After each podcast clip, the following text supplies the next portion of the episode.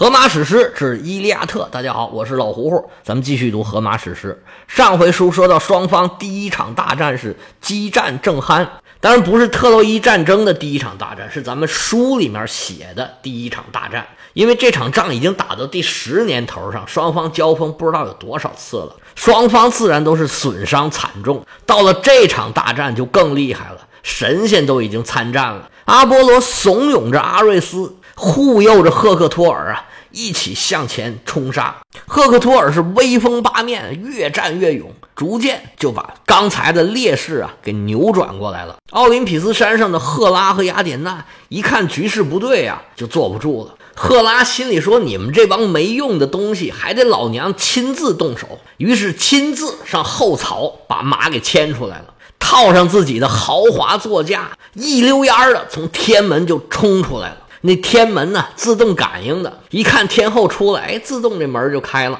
雅典娜一看，嚯，赫拉都出动了，自己也不能慎着了，赶紧驾上自己火红色的战车，紧跟着赫拉就冲出去了。赫拉出了天门，刚要往战场上冲，就看宙斯啊，一个人百无聊赖的坐在那个奥林匹斯山的山头上，正跟那发呆呢。赫拉冲着宙斯是高声的喝喊。说大王，你看你的宝贝儿子在底下在干嘛呢？呵，你看左边一个，右边一个，杀的这个来劲呢，成天就知道打打杀杀，也不知道动个脑子，考点文凭什么的。就是阿波罗和阿弗洛狄特，他们怂恿他这俩坏蛋，撺掇着你这傻儿子。冲锋陷阵，他们俩可倒好，在旁边看热闹呢。说大王啊，你要不去管啊，我可要动手去管一管他了。宙斯眼瞅着双方是越打越激烈，心中窃喜，表面上不能带出来。说你去吧，哎，这阿瑞斯啊。你就不用亲自动手了，你看后头跟着雅典娜，你让他去收拾他，他是干这个的，收拾起阿瑞斯这个傻孩子，他可是绝对的内行。宙斯这边话音未落，赫拉和雅典娜都赶着马呀，已经走远了，这边还答应呢，您就请好吧，您嘞。赫拉和雅典娜驾的马车呀，都是神马拉的。不是玛莎拉的，跨越千山万水啊，只需要一瞬间。原文写：宙斯言罢，白璧女神赫拉谨遵不违，举鞭策马，后者飞扑向前。这后者就是指那个马，不带半点勉强，穿行在大地和多星的天空之间。你可坐上高高的瞭望点，注视酒蓝色的洋面，极目眺望地平线上蒙蒙的水雾。如此遥远的距离，高声嘶喊的神马一个猛扑即可抵达。转眼之间，他们来到特洛伊平原，来到汇聚此地的两条奔腾的河水边——西摩埃斯和斯卡曼德罗斯。天后赫拉即将抵达战场，眼瞅着要到了，赫拉就把缰绳松了一松，抬脚下车，把马从车上卸下来了。那位说：“这赫拉亲自干这种活啊，那可不自己下来的吗？谁让他着急呢？双手一挥，唰，撒下一团迷雾，发动神力啊，在地下催发出一些仙草，这马就开始在这儿自己玩自己吃，这个属于神力围栏。”凡人也发现不了，这马也出不去。赫拉现在呀，要赶着到战场上去把局势给扭转过来，千万不能让特洛伊人占了上风。心里着急啊，这脚步可不能乱。天后嘛，仪态万方，那走路就跟飘着一样，速度很快，看着就不着急。两步就来到了战场上人最多的地方。哪儿人最多呀？还是希腊的猛将狄俄莫德斯身边呢。聚集了很多希腊的战士和特洛伊的战士，双方正在这儿拼死的厮杀。赫拉在前面走，雅典娜自然不能落后啊，紧跟着他来到这儿。赫拉现在化身希腊联军的传令兵，名叫斯腾托尔，长了一个青铜的嗓子，一个人喊呢，相当于一个班人喊。咱们小学、中学一个班呢，就是五十个人。这一个人呢，就顶得上这五十个人。赫拉化身这个斯腾托尔，就是为借他这个大嗓门。斯腾托尔能顶五十个人，赫拉顶五百个人都不止，运起神力啊！天后赫拉来了一招狮子吼，向整个希腊联军开始喊话。原文写：“可耻啊！你们这些二级为人废物！”白披了一身漂亮的衣甲。以前特洛伊人从来不敢越过达尔达尼亚墙门，慑于卓越的阿基琉斯的战力，用那支粗重的枪矛把他们杀得魂飞胆裂。现在呢，他们已逼站在深旷的海船边。远离这城堡！赫拉这话别提多震撼了。所有希腊人就开始琢磨：哎，对呀，我们是希腊人呢，我们能打得过他们？几位将领啊，带着这些希腊联军的士兵，开始重整队伍，准备再次冲锋。迪俄莫德斯这时候站在自己的战车旁边，正在那喘气儿呢，左手扶着右肩膀这个箭伤啊，一摸一咬牙，咦，真疼啊！盾牌的肩带呀，勒着他的伤口，还有一股一股的往出渗血呢。狄俄莫德斯正把这个肩带啊解下来，拿块布擦这个血，擦一下啊，龇牙咧嘴一下，带着伤冲了这么半天呢，那是真疼啊！雅典娜来到了狄俄莫德斯身边，拿手一捅他这个伤。狄俄莫德斯一咧嘴呀，咦，雅典娜就夸他好样的，你呀跟你爹一样。虽然身材不高，但是能耐很高。想当初在七雄攻特拜的时候，我就不让他猛冲猛杀，他非不去。当时啊，单刀赴会呀，一个人跑去跟特拜人谈判。当时我就跟他说：“你呀。”单崩一个人家人多势众，你好说好商量，跟人和气点。你父亲可不吃这一套，上来就说要挑战天下英雄。我一看他浑身是铁，能碾几根钉啊？那我不能看着他眼睁睁的吃眼前亏呀！我自然要帮他一把。也是你父亲啊，特别努力，每战必胜。后来啊，他们五十个人伏击他，全被他给干倒了。你说他厉害不厉害？现在你比他呀。还差那么一丢丢，跑几趟是不是腿有点发软了？还是什么情况啊？狄俄莫德斯一看女神跟自己说话，那必须得如实奉告啊！说女神，你之前不是跟我说吗？我不管碰到什么神，哎，都要退避三舍，不能跟他正面发生冲突，除非是阿弗洛狄特。你看，我照你说的办了，那阿弗洛狄特呀，被我捅了个窟窿，不是吗？但是你看现在呀。出来的不是阿弗洛狄特，是阿瑞斯啊！那我不就听你话，我不跟他正面冲突了吗？女神是微微一笑，说：“好样的，我就知道你能做到。”阿弗洛狄特那下啊，真的把他给扎坏了。哎呦，你都没看见他那个样儿。在他妈怀里呀，哎呀，哭得跟个小娃娃似的。不过现在呀，咱们章程可改了，不管是谁，哪怕是大罗神仙呢，你照样去给他干一下。你放心，我在你后头，我给你帮忙。你准备准备，精神精神，我们这就出发。你碰到阿瑞斯啊，你别着急，等逼近了，狠狠的给他来一下子。说完这番话，女神一推那个塞奈洛斯，说：“你下去。”塞奈多说：“好，好，好，你来，你来，赶紧跳下战车。”女神亲自牵着缰绳，赶着马车，跟狄俄莫德斯俩人并排站在战车上，一抖缰绳，驾！女神赶车，这马都格外的精神，撒开四蹄人儿就冲出去了。这战车，带着推背感，咵啦咵啦咵啦，直奔着阿瑞斯就冲过去了，把这战车啊颠的是叮叮当当作响啊。女神加上这勇士的重量，压着这车轴，嘎吱嘎吱嘎吱嘎吱的响。阿瑞斯刚杀了一个对方的战士，正往下拖对方的铠甲呢。抬头一看，有一辆战车正冲自己飞奔而来啊！冷眼一看，原来是狄俄莫德斯，心里想：这个手下败将。又仔细一看啊，不对，他旁边站的是谁呀？我怎么看不清楚呢？原来雅典娜为了怕让他发现。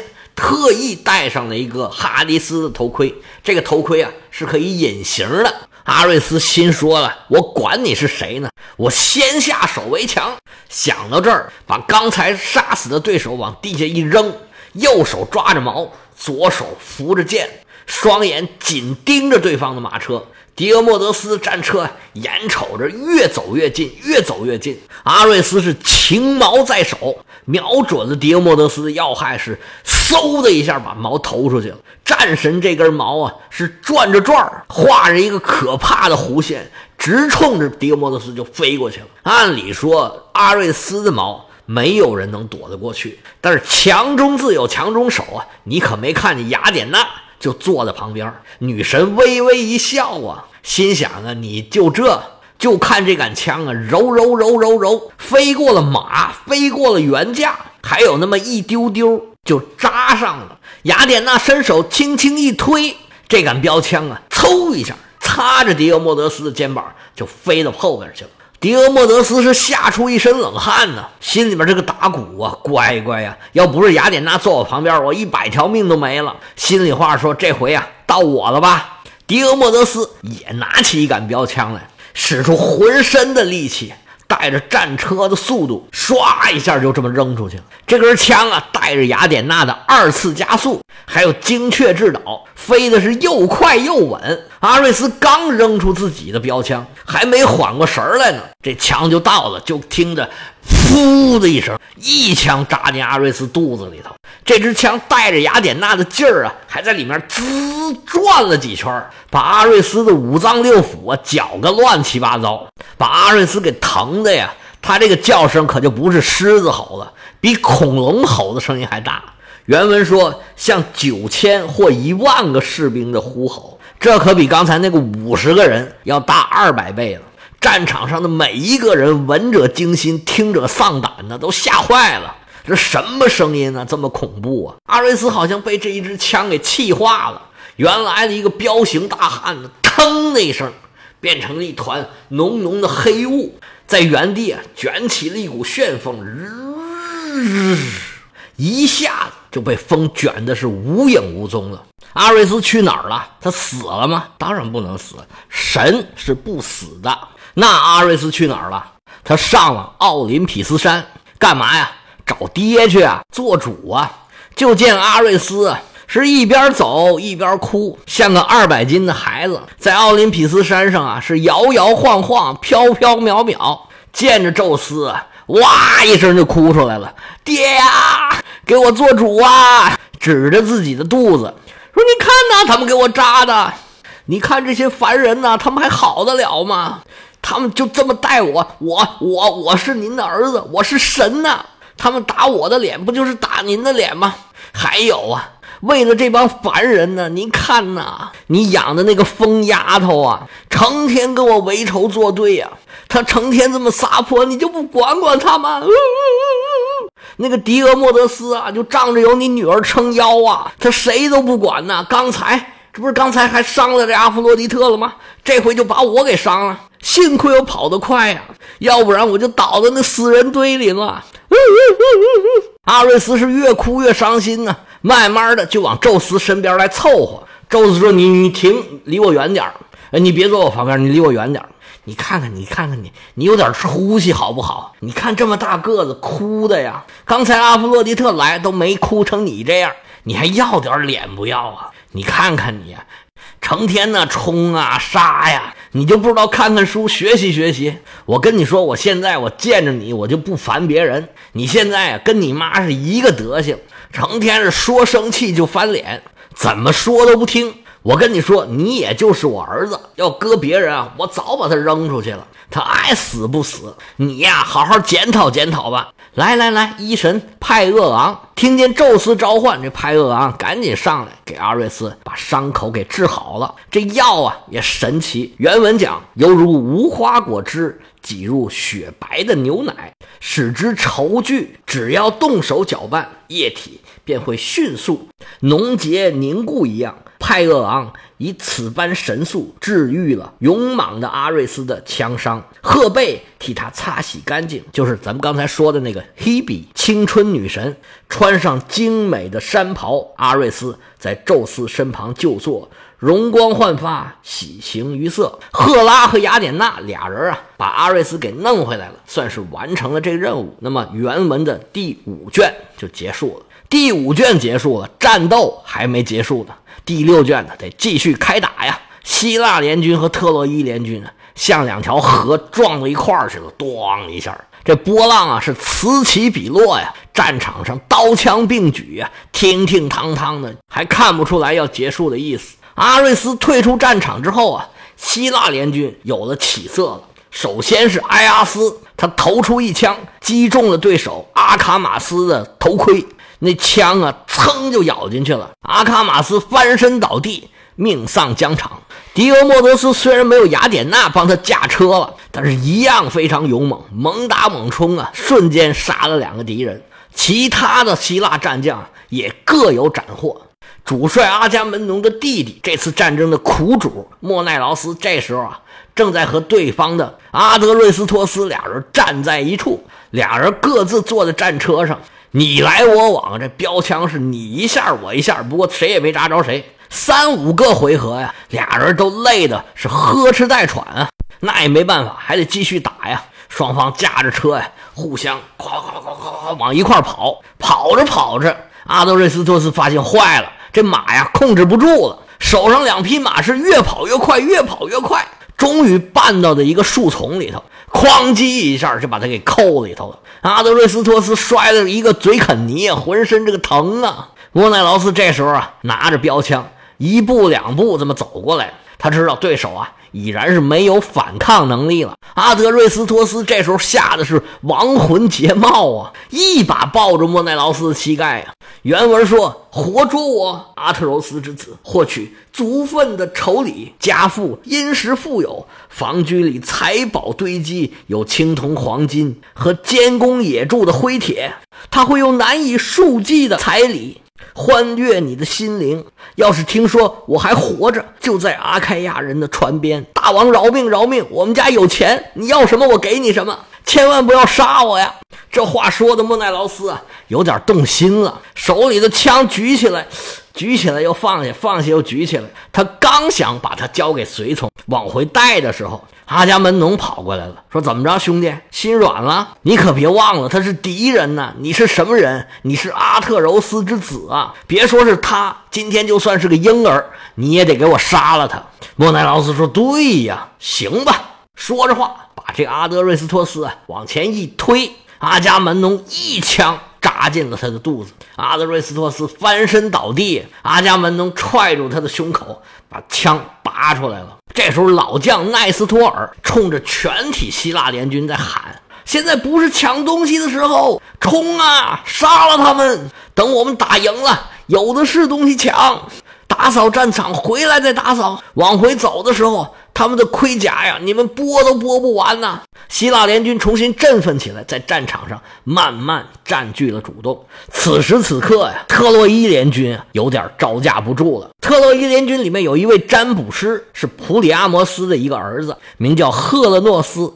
他一看呢，这战场上形势不妙，掐指一算呢，不行，我得出手了。他赶紧去找到赫克托尔，还有埃涅阿斯，说：“二位主帅啊。”这现在啊，局势不妙啊！刚才阿瑞斯贵为战神呢，都被对方的狄俄莫德斯所伤。我们今天是够呛了，您二位得想想办法，辛苦辛苦。如果咱不扎住阵脚啊，当兵的里面有些软骨头啊，他非得跑回家去不可。你们二位辛苦辛苦，走动走动，要阵脚扎不住啊，很快我们就完蛋了。还有一件事非常重要啊，主帅，我的大哥，看来啊，雅典娜现在是站在他们的那一边，咱们呢得到城里面想想办法去了。这些事儿呢，得请我们城里面的贵妇，您的母亲大人来帮忙。行贿雅典娜拿什么呢？